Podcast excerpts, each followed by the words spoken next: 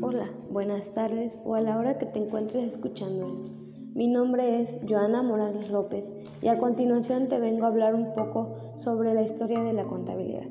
Bueno, para remontar a los orígenes de la contabilidad es necesario recordar que las más antiguas civilizaciones conocían operaciones aritméticas rudimentarias, llegando muchas de esas operaciones a crear elementos auxiliares para contar, sumar, restar etc., tomando en cuenta unidades de tiempo como el año, el mes y día. Una muestra del desarrollo de estas actividades es la creación de la moneda como único instrumento de intercambio.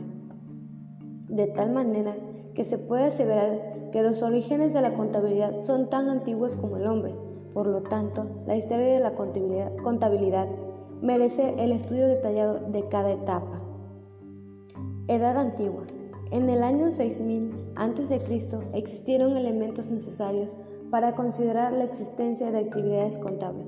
Por un lado la escritura, por otro los números y desde luego elementos económicos indispensables, como ser el concepto de propiedad y la aceptación general de una unidad de medida de valor.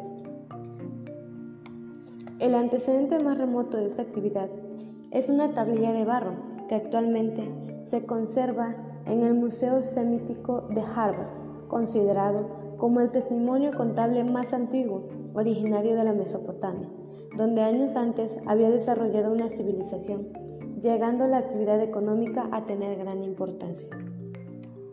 Entre los siglos 6 y 9 en Constantinopla se, emite el solidus de oro con peso de 4.5 gramos, que se constituyó en la moneda más aceptada en todas las transacciones internacionales, permitiendo mediante esta medida homogénea la registración contable, razón por la cual no era raro que ciudades italianas alcanzaran un alto conocimiento y desarrollo máximo de la contabilidad. Edad moderna.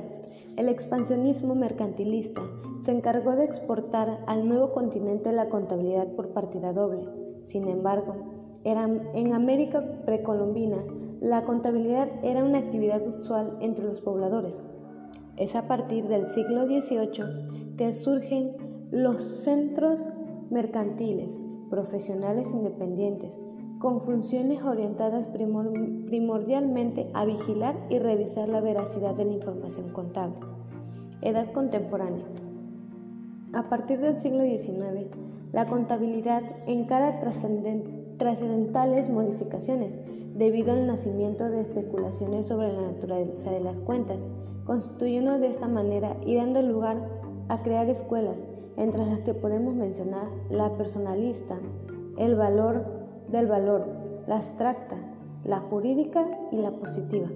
Además, se inicia el estudio de principios de contabilidad tendientes a solucionar problemas relacionados con precios y la unidad de medida de valor apareciendo conceptos referidos a depreciaciones, amortizaciones, reservas, fondos, etc.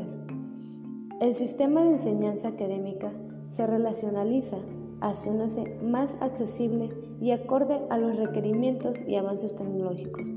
Además, se origina al diario mayor único, el sistema centralizador, la mecanización y la electrónica contable, incluyendo nuevas técnicas relacionadas a los costos de producción, las crecientes atribuciones estatales, enmarcada cada vez los requisitos jurídicos contables, así como el desarrollo de servicio profesional. Bueno, espero que esta información haya sido de su agrado. Este, la verdad, una disculpa si se escuchan sonidos este, raros, pero pues la verdad no, no cuento con con una cabina en donde pues se pueda hacer este tipo de, de actividad. Entonces espero que haya sido de su agrado. Muchas gracias.